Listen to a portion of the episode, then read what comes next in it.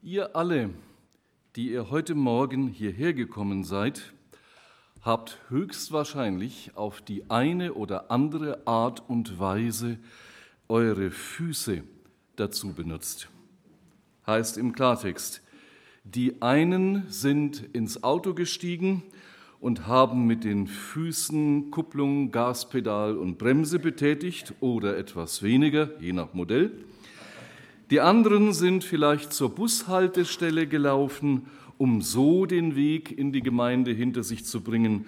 Und wieder andere kamen vielleicht überhaupt nur zu Fuß. Ich habe heute Morgen gedacht, im Grunde hätte ich in den Hausschuhen in den Gottesdienst kommen können, weil ich hier schon gewohnt habe.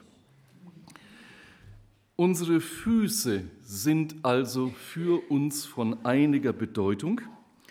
Und wenn man einmal anfängt, über diese beiden Körperteile nachzudenken, kann man die verschiedensten Dinge damit assoziieren. Also wenn ihr mir das Stichwort Füße zuruft oder hinwerft, dann kommt mir als allererstes der Titel eines Romans in den Sinn, der auch schon mehrfach verfilmt wurde. Ihr kennt das wahrscheinlich auch. Soweit die Füße tragen. Äh, Zitat, es ist ein 1955 zum ersten Mal veröffentlichter Roman von Josef Martin Bauer um einen deutschen Kriegsgefangenen, der nach dem Zweiten Weltkrieg 1949 aus einem ostsibirischen Gefangenenlager flieht und eine abenteuerliche Flucht nach Hause antritt. Ich muss ganz ehrlich gestehen, ich habe weder je das Buch gelesen noch den Film gesehen. Aber beides soll sehr bewegend und interessant sein. Doch obwohl ich die Dinge nicht näher kenne, kommt mir komischerweise als erstes beim Stichwort Füße genau das in den Sinn. Das ist für mich auch irgendwie schon fast wie ein geflügeltes Wort, soweit die Füße tragen. So, als zweites muss ich dann an eine Erscheinung denken, in die wir uns heute Morgen vielleicht nicht allzu tief versenken sollten. Äh, jeder von uns weiß, was Käsefüße sind. Sie sind eine der unerfreulicheren Ausdünstungen des menschlichen Körpers. Und doch werde ich euch heute Morgen ein Geheimnis verraten. Da werdet ihr staunen. Ich mag Käsefüße. Vor allem dann, wenn meine Frau sie nach Schweizer Rezept backt. Prima, einwandfrei zu essen, ganz, ganz fein. Als drittes sei noch der anatomischen Besonderheiten gedacht, die sich mit dem menschlichen Fuß verbinden lassen, als da genannt werden Senk, Spreiz und Hohlfuß. Und äh, dazu nur zum ersten Stichwort eine kleine Information zur Allgemeinbildung. Zitat, äh, als Senkfuß bezeichnet man eine Abflachung des Längsgewölbes von der Ferse zum Vorderfußballen.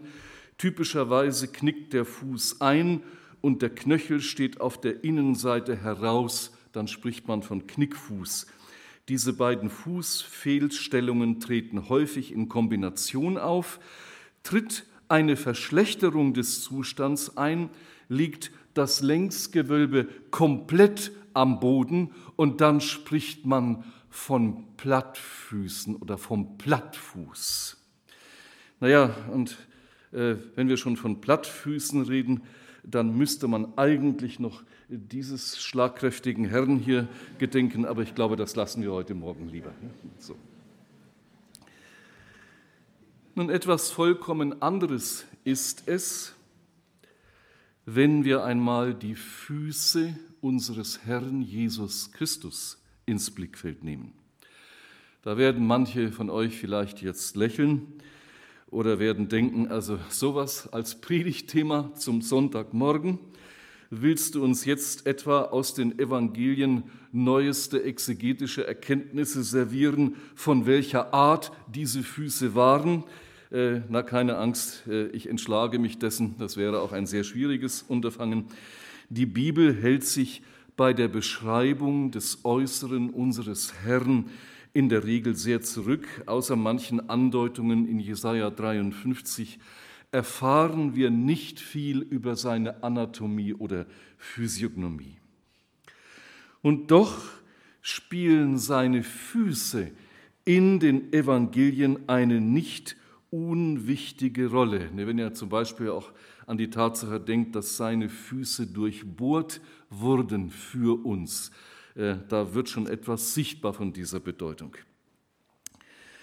Äh, aber nicht nur deshalb, sondern auch deshalb, weil sich immer wieder Menschen zu den Füßen Jesu aufhielten. Und genau das ist nun heute das Thema der Sonntagspredigt zu Jesu Füßen. Kann man dazu ernsthafte, geistlich sinnvolle und gewinnbringende Aussagen machen? Ich versuche es einmal. Denn wer saß denn so zu seinen Füßen? Hier heute Morgen die erste Gruppe. Kranke. Und ich lese dazu als Referenzstellen zunächst einmal Matthäus Kapitel 15, Vers 30. Matthäus 15, Vers 30. Dort heißt es, und es kam eine große Menge zu ihm, die hatten bei sich Gelähmte, Verkrüppelte, Blinde, Stumme und viele andere Kranke und legten sie Jesus vor die Füße und er heilte sie.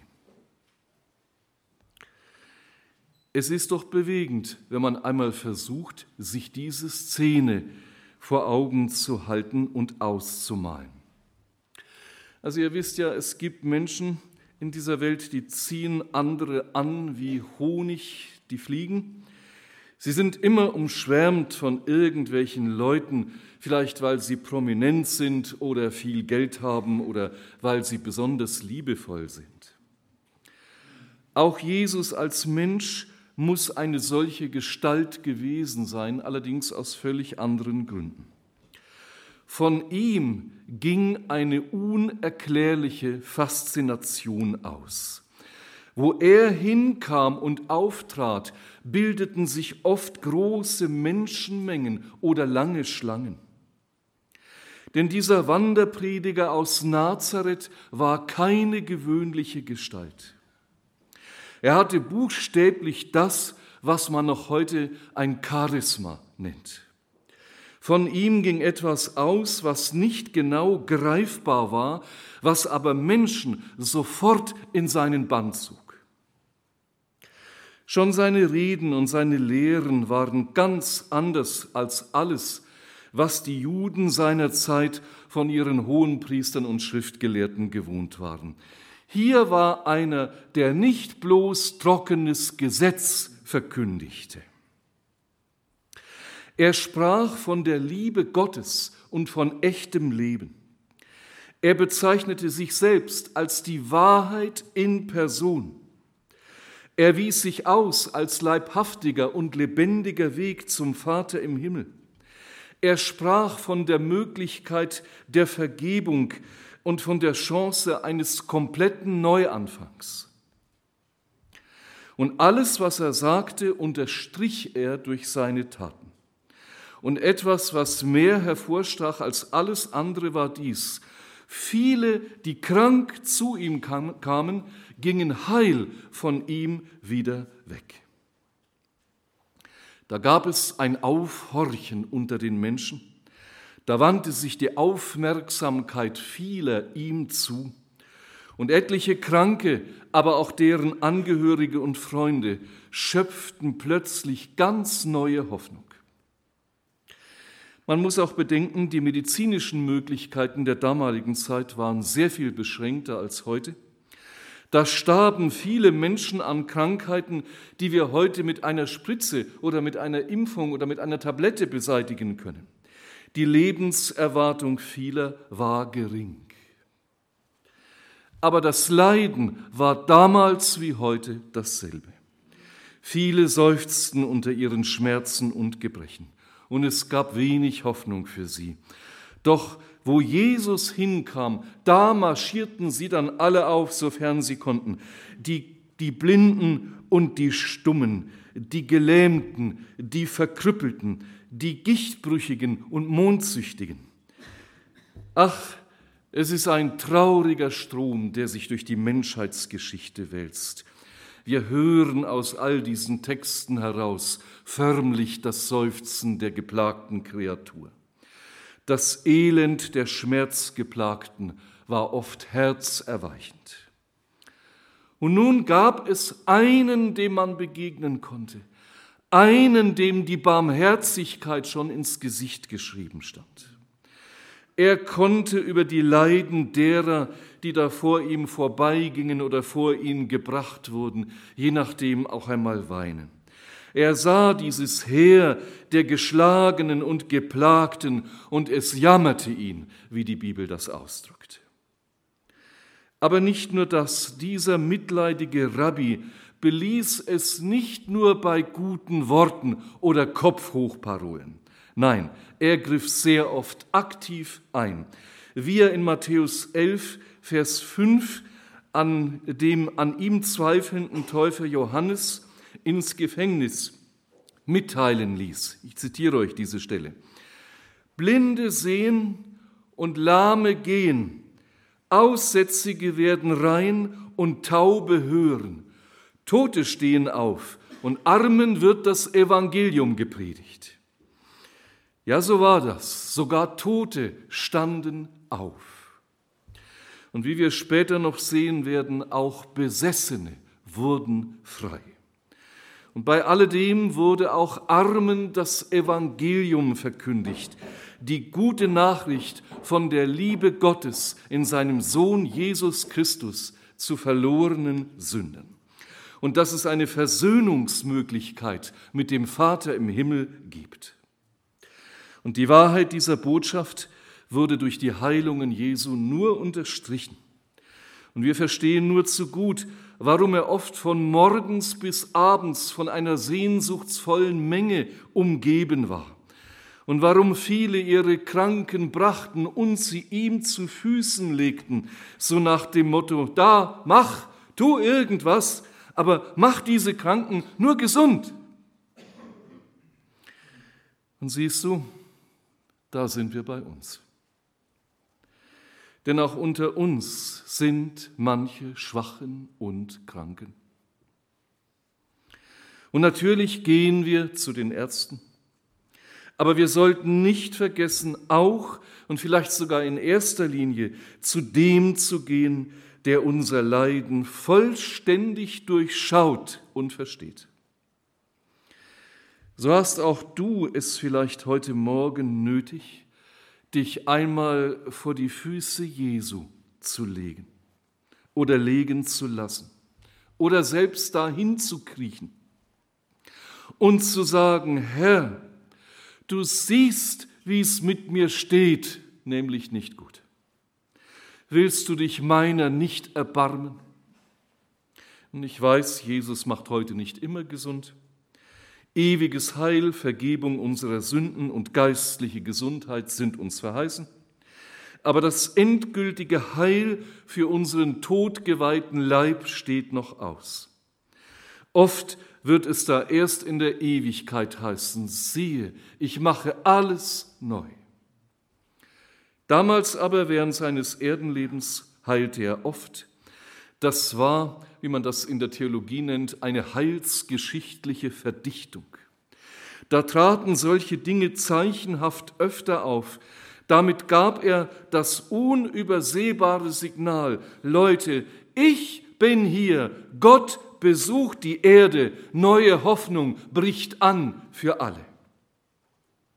Aber Gott ist souverän bis heute. Und du und ich, wir dürfen kommen und bitten. Und es wird gar nicht so selten einmal erlebt, Jesus greift ein.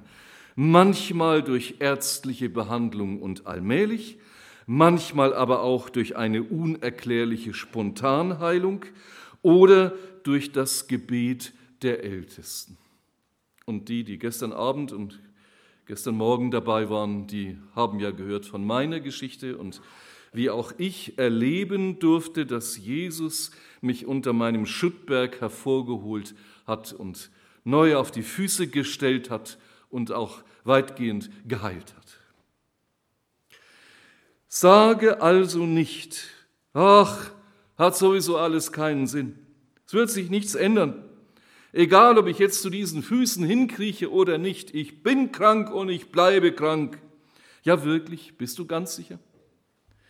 Manchmal denke ich, wir müssen aufpassen, dass wir uns nicht einer Sünde schuldig machen, von der Jakobus in seinem Brief berichtet. Diese Sünde steht in Jakobus 4, 2b und heißt, ihr habt nichts, weil ihr nicht bittet. Das mag auch für dich gelten in deinem körperlichen Leiden. Denke nicht zu klein von deinem Gott. Mach ihn nicht zu mickrig in deiner Gedankenwelt, auch in diesen Dingen nicht. Lasst uns nicht den Fehler begehen, Jesus auf die Ebene unserer Möglichkeiten und unseres Kleinglaubens herunterzuziehen. Er kann tatsächlich mehr, als du und ich für möglich halten. Aber du musst dich vielleicht einmal blicken lassen. Wo? Zu Jesu Füßen. Und hier eine zweite Gruppe, die sich dort finden lässt. Betrübte. Dazu lese ich als Referenzstelle Markus Kapitel 5, die Verse 22 und 23. Markus 5, 22 und 23.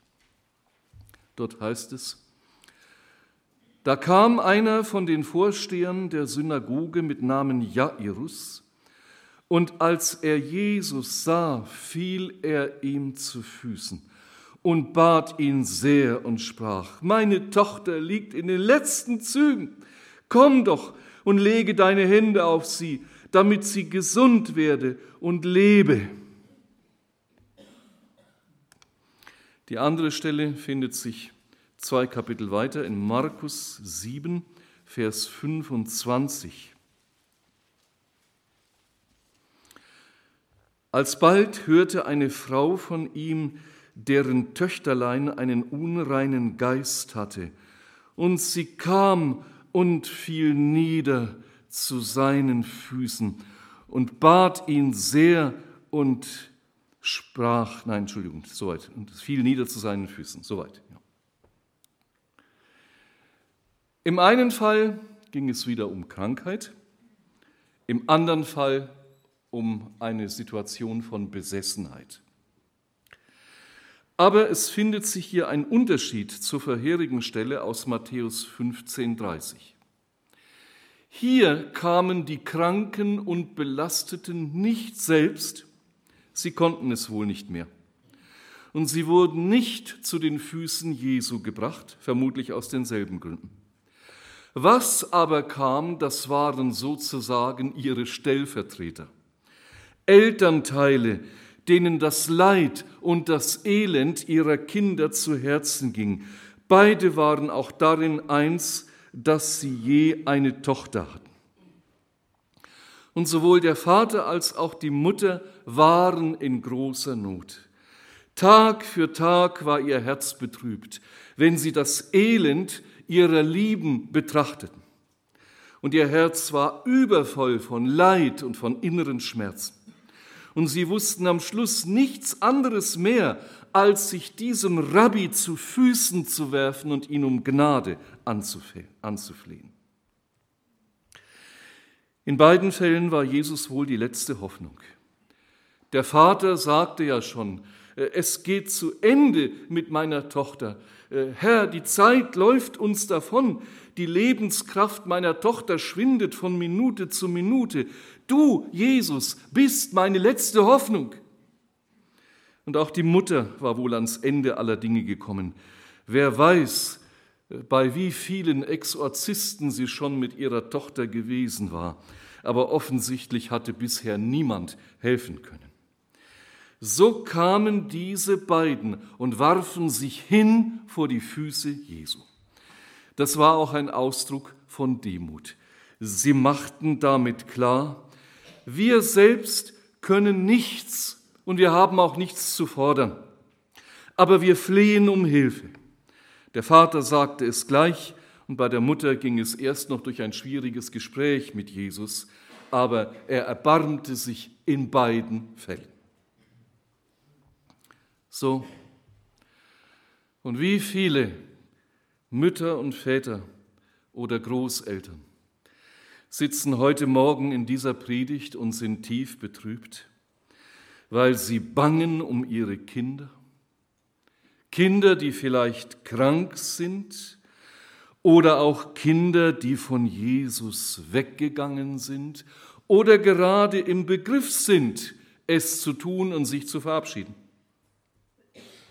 und du spürst, wie sich eine Zentnerlast dir aufs Herz legt und wie dir die Not den Atem abdrücken will. Und du denkst an die Zukunft deines Kindes und siehst nur noch schwarz. Du bist emotional unten und manchmal kurz vor dem Aufgeben. Weißt du, wo der beste Platz auch für dich ist? Zu den Füßen Jesu. Dort vor diesen Füßen kannst auch du zum Ausdruck bringen. Ich bin am Ende. Am Ende meiner Weisheit und am Ende meiner Kunst. Kunst kommt ja von Können und ich kann gar nichts mehr. Ich kann nur noch rufen und schreien und dich um Erbarmen bitten. Aber auch hier wieder, wer weiß, was geschieht. Wie viele Kinder hat Jesus schon vom Rand des Grabes zurückgeholt. Und wie viele Kinder sind nach Jahren bitteren Abirrens doch noch als verlorene Söhne und Töchter ins Vaterhaus heimgekehrt. Bleib du nur dort zu den Füßen Jesu und bleibe in der Demut und am Bitten und dann warte mal ab, was Jesus tun wird. Später im Himmel da kannst du dich vielleicht einmal unterhalten mit einer Mutter namens Monika.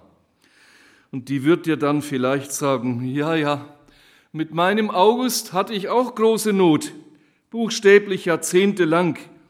Was hat der für ein fürchterliches Lotterleben geführt? Aber ich habe nicht aufgehört, für ihn zu beten. Ich habe mich geweigert aufzugeben. Ich habe mich geweigert, ihn dem Teufel zu überlassen. Und ich habe mich geweigert, mein Vertrauen auf Gott wegzuwerfen. Und es ist mir gegangen wie dir.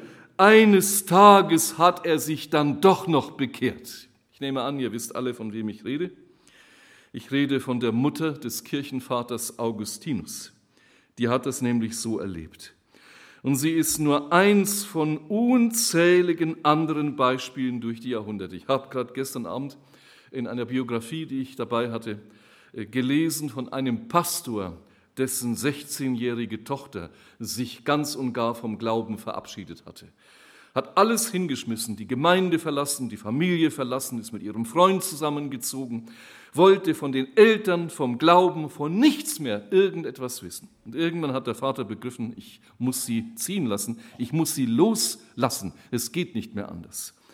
Aber die Gemeinde betete zu Jesu Füßen. Und er betete oft unter Tränen zu Jesu Füßen. Und es vergingen zwei lange, furchtbare, bittere Jahre. Da schreibt er, ich war am Donnerstag, an einem Donnerstagmorgen, gerade im Badezimmer beim Rasieren. Da stürmt plötzlich meine Frau herein und sagt, du, Chrissy ist zurück. Und dann sagt er, ich komme nach unten. Und da saß das Mädchen im Flur, zusammengebrochen, weinend, bat die Eltern um Vergebung für alles, kam ganz klar zurück, steht heute im Glauben, ist selber Frau eines Pastors geworden, hat drei Kinder, lebt in Florida. Man darf nur nicht falsche Schlüsse ziehen ja, aus der ganzen Sache. Okay. So, und warum solltest du in deiner Betrübnis nicht zu all diesen positiven Beispielen dazugefügt werden? Nur gib nicht auf, wie schlimm es auch steht. Und du hast immer die zwei Möglichkeiten. Entweder siehst du auf den aktuellen Zustand und auf das aktuelle Treiben deines Kindes, dann wirst du verzweifeln. Oder du heftest deinen Blick konsequent auf Jesus, dann werden über kurz oder lang Hoffnung und Zuversicht in dein Herz zurückkehren. Denn Jesus, der absolut Positive, ist stärker als alles Negative, das im Leben deines Kindes zurzeit walten mag. Und hier eine dritte Gruppe zu Jesu Füßen. Sünder.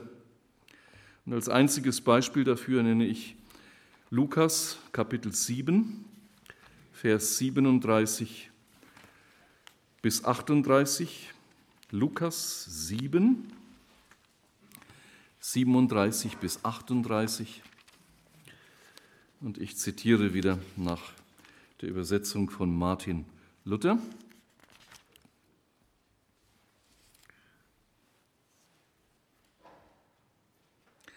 Und siehe, eine Frau war in der Stadt, die war eine Sünderin. Als die vernahm, dass er zu Tisch saß im Haus des Pharisäers, brachte sie ein Glas mit Salböl und trat von hinten zu seinen Füßen, weinte und fing an, seine Füße mit Tränen zu benetzen und mit den Haaren ihres Hauptes zu trocknen, und küsste seine Füße und salbte sie mit Salböl.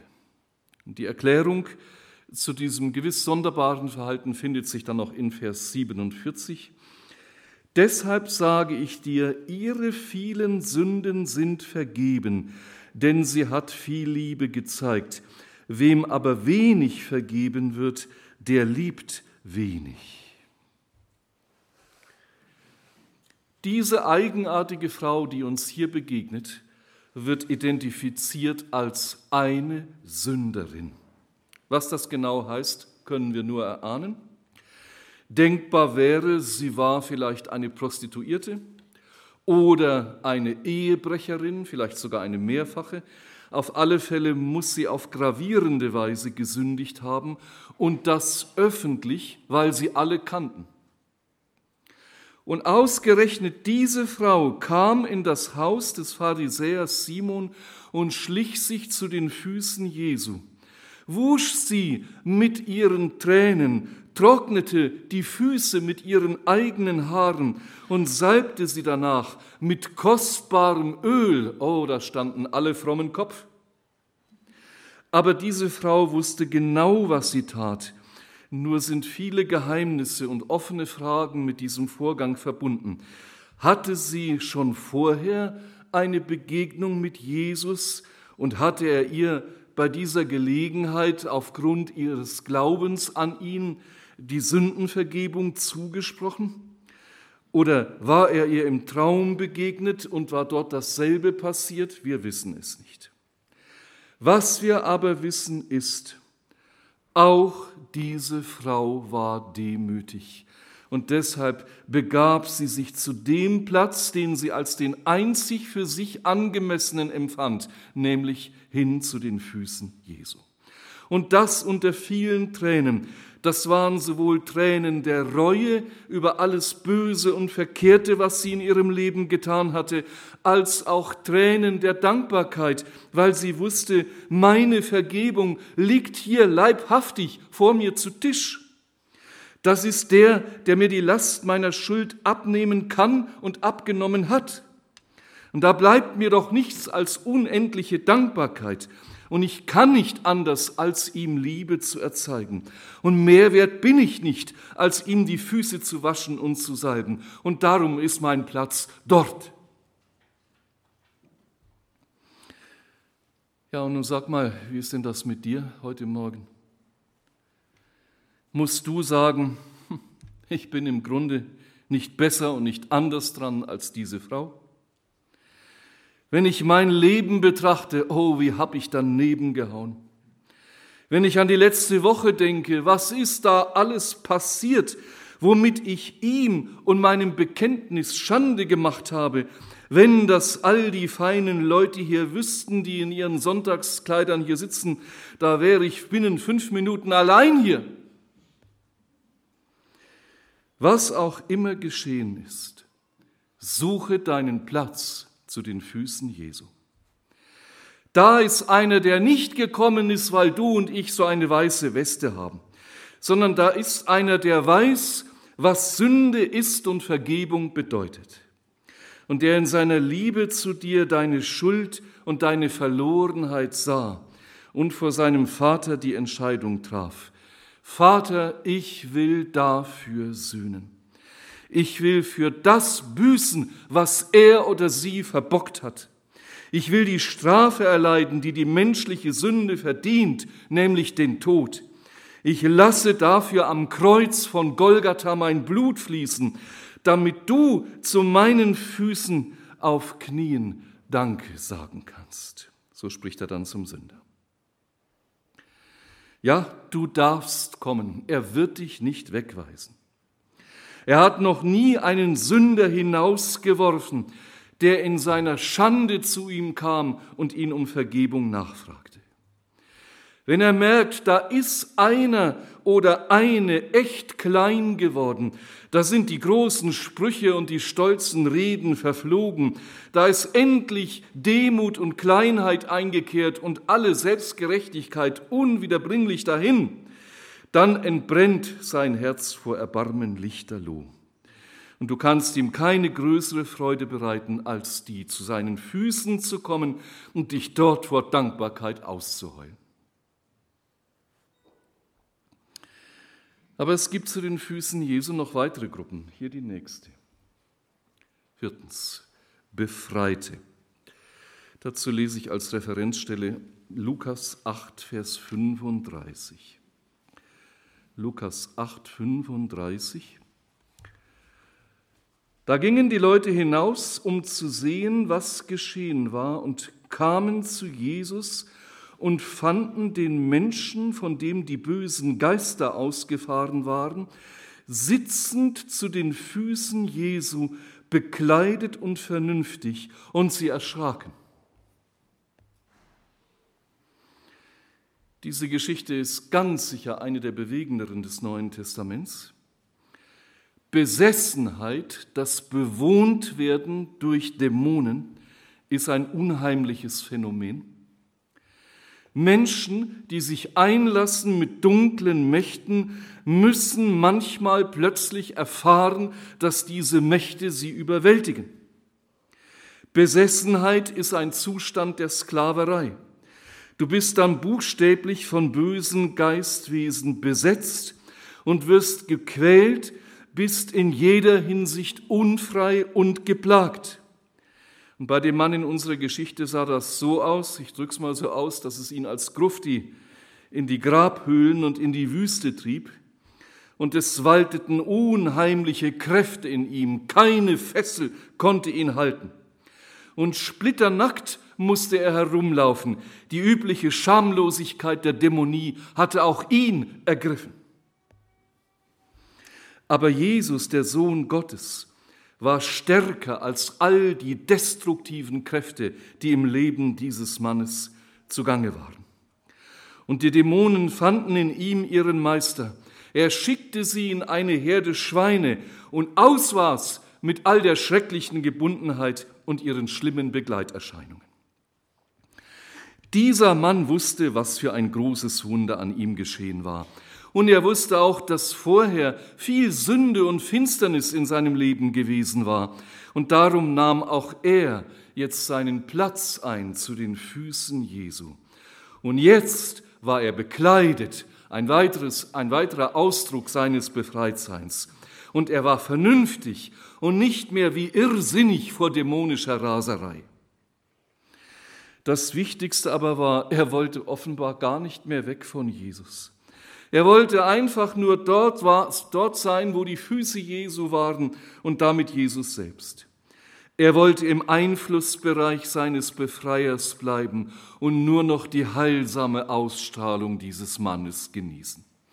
Er saß gewissermaßen im Sonnenschein der göttlichen Liebe und wir verstehen ihn so gut. Den musste Jesus nicht lange auffordern und sagen, bleibe in meiner Liebe.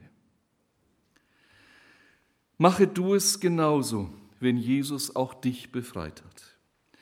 Manche unter uns waren vielleicht vor ihrer Bekehrung auch mit Esoterik und Okkultismus befasst. Du warst vielleicht nicht gerade besessen, aber du hast manchmal etwas gespürt vom Pesthauch der Finsternis. Die Dinge haben dich verfolgt in deinen Träumen. Sie haben Ängste ausgelöst in deinem Wachleben. Du hast vielleicht auch merkwürdige Zwänge erlebt und ein schreckliches Getriebensein. Aber jetzt ist das alles Gottlob vorbei. Und es mögen andere da sein, die in irgendeiner Sucht gefangen waren. Alkoholsucht, Nikotinsucht, Spielsucht, Pornosucht, und ihr habt erleben dürfen, wie durch Jesus eure Fesseln fielen. In all diesen Fällen ist danach der rechte Platz der zu den Füßen Jesu. Und du darfst und musst auch in seiner Nähe bleiben. Du darfst nie wieder von ihm, von ihm weggehen, weil dich die Hyänen sonst von neuem verfolgen werden und dich ihr schauerliches Geheul hören lassen. Und sie werden auch danach trachten, dich wieder in ihre Gewalt zu bringen. Darum hab Acht auf dich selbst und mach nach Möglichkeit keine neuen grundlegenden Fehler. Und hier die drittletzte Gruppe zu den Füßen Jesu. Lernwillige. Da genügt es als Belegstelle Lukas 10, Vers 38 und 39 zu lesen. Lukas 10, 38 und 39, bekannte Stelle. Als sie aber weiterzogen, kam er in ein Dorf. Da war eine Frau mit Namen Martha, die nahm ihn auf. Und sie hatte eine Schwester, die hieß Maria. Die setzte sich dem Herrn zu Füßen und hörte seiner Rede zu. Die meisten von euch werden die berühmte Geschichte kennen, darum können wir uns hier relativ kurz fassen. Das berühmte Gegensatzpaar Martha und Maria war schon Gegenstand unzähliger Predigten. Und wir wissen ja, worin dieser Gegensatz bestand. Martha war eine sehr aktive, man würde heute vielleicht sagen eine wuselige Tante, eine wuselige Frau. Maria mehr der stille und meditative Typ. Und wir wissen auch, dass die stille Typen den Aktivtypen manchmal auf den Wecker gehen können äh, da sitzen und Jesus zuhören, während die Arbeit zur Tür hinausläuft, das geht gar nicht. Aber zur großen Überraschung aller Leser erfährt nicht die aktiv dem Herrn dienende Martha ein Lob von Jesus, sondern die scheinbar passiv dasitzende Maria. Er sagt, sie hat genau das Richtige getroffen. Sie tut das, was eigentlich jeder Mensch tun sollte, der es mit mir zu tun bekommt oder von mir Besuch bekommt. Ich will dann gerne die ungeteilte Aufmerksamkeit haben. Die Vorspeise, die Suppe, das tolle Menü und der Nachtisch sind dann im Grunde zweitrangig. Wichtiger ist mir, ihr esst von dem Wort Gottes, das aus meinem Munde geht. Damit erweist ihr mir dann die eigentliche Ehre und Aufmerksamkeit. Mach auch du das jeden Tag, am besten früh am Morgen. Und heißer Tipp, schalt dazu dein Smartphone aus oder das Radio. Und dann setz dich zu den Füßen Jesu, schnapp dir deine Bibel und steck deine Nase da hinein und versuche still zu werden vor ihm und dann höre seiner Stimme zu und lass sein Wort zu dir reden. Lass es zu dir reden, wenn du noch auf der Suche nach der Wahrheit sein solltest, und lass es zu dir reden, wenn du als Jünger Jesu mehr wissen willst über seine Pläne mit dieser Welt und über seinen Willen für dein Leben. Dann tust du das Rechte. Vorletzte Gruppe, die zu den Füßen Jesu sitzt. Verbitterte. Und ihr ahnt jetzt vielleicht schon, was nun für eine Belegstelle genannt werden wird. Da machen wir gerade weiter mit unserer lieben Maria. Sie, die zu den Füßen Jesu so still, andächtig und aufmerksam zugehört hatte, mag nur wenig später gar nicht mehr zu Jesus kommen. Erst durch eine Aufforderung ihrer Schwester macht sie sich wieder zu ihm auf. Und wir lesen in Johannes 11, Vers 32, als nun Maria dahin kam, wo Jesus war und sah ihn, fiel sie ihm zu Füßen und sprach zu ihm, Herr, wärst du hier gewesen, mein Bruder wäre nicht gestorben. Auch diese Geschichte ist hinlänglich bekannt, so brauchen wir nur noch das Wichtigste daraus zu erwähnen. Lazarus, der schwer erkrankte Bruder von Martha und Maria, war gestorben. Jesus war von den Schwestern darüber informiert worden, wie es stand, aber er kam ganz bewusst erst mit zwei Tagen Verzögerung und da war Lazarus schon vier Tage tot. Und beide Schwestern machten ihm nacheinander denselben Vorwurf. Ja, und seht ihr, auch das kann es einmal zu den Füßen Jesu geben. Wir lassen dort unserer Verbitterung und unserem Unverständnis darüber freien Lauf, wie Jesus in unserem Leben oder im Leben anderer gehandelt und was er zugelassen hat. Vielleicht hat er nicht das getan, was du und ich ganz sicher erwartet hätten. Dein Mann oder dein Kind ist nicht geheilt worden. Die schwere Last ist bisher nicht von deiner Seele genommen worden. Der Sündenberg und die Ablehnung im Leben deiner unerretteten Angehörigen wird immer größer und die Finsternis, die Gebundenheit und die Süchte sind in ihrem Leben bisher auch nicht verschwunden. Und du hast doch so innig und so verzweifelt darum gebetet. Und da kann man manchmal bitter werden, wenn Jesus so handelt oder eben nicht handelt. Und ob du es glaubst oder nicht, auch dann ist der beste Platz, den du einnehmen kannst, zu den Füßen Jesu. Er versteht deinen Frust. Er versteht dein Leiden und den Krampf deiner Seele. Er ist auch nicht böse, wenn du ihm einmal zornig deine Anklagen entgegenschleuderst. Er begreift ja, dass du die Welt nicht mehr verstehst und deinen Gott auch nicht. Aber ist es etwa so, du hast gar nicht an den Gott der Bibel geglaubt, sondern nur an einen Gott nach deinem Bilde?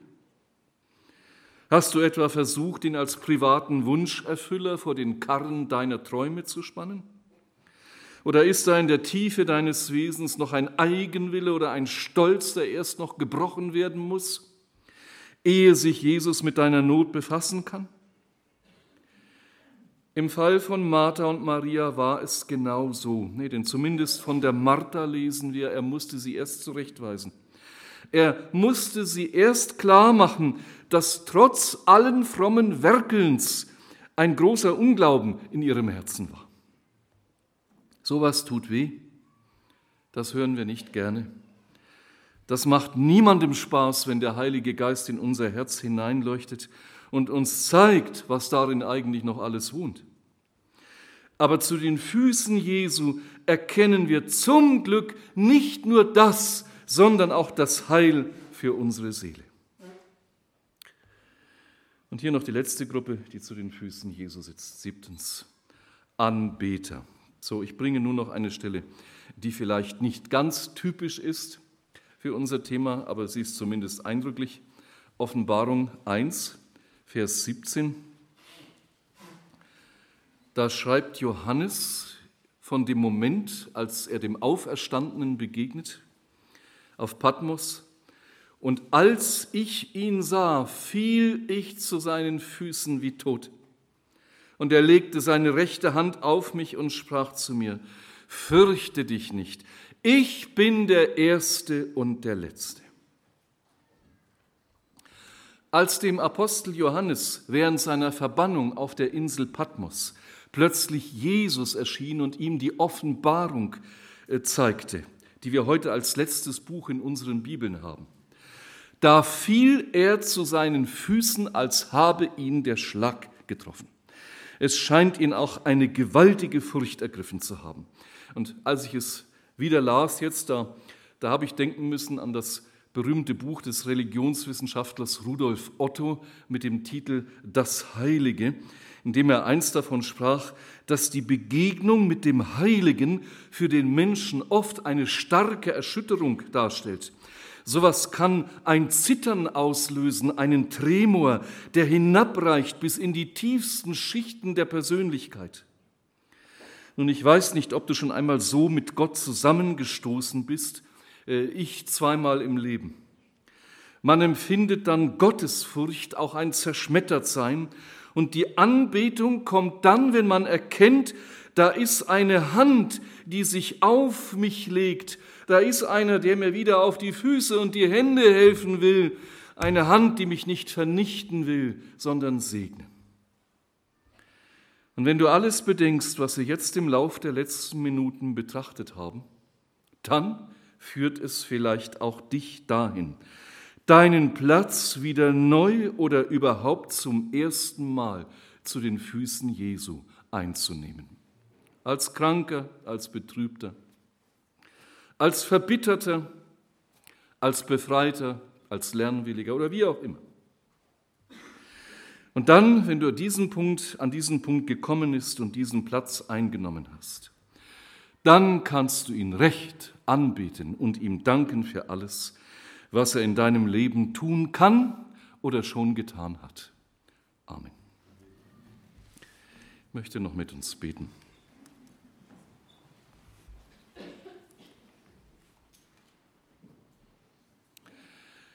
Herr Jesus Christus, danke für deine Güte und Gnade. Und danke, dass wir jeden Tag neu unseren Platz einnehmen dürfen zu deinen Füßen. Und Herr, du weißt, in welcher Verfassung jeder von uns heute Morgen hier in diesem Gottesdienst sitzt. Du weißt, wie es uns geht und warum wir es nötig haben, so zu dir zu kommen. Herr, wir haben nur eine Bitte. Erbarm dich über uns, so wie du dich über die biblischen Gestalten erbarmt hast. Und danke, dass wir glauben dürfen, wir haben einen barmherzigen Heiland, der das auch tun wird. Ich möchte dich bitten, Herr, dass du auch die Geschwister hier alle segnest. Und jetzt komm du bitte mit uns auch in den Rest dieses Sonntags und in die ganze nächste Woche. Danke dafür. Amen.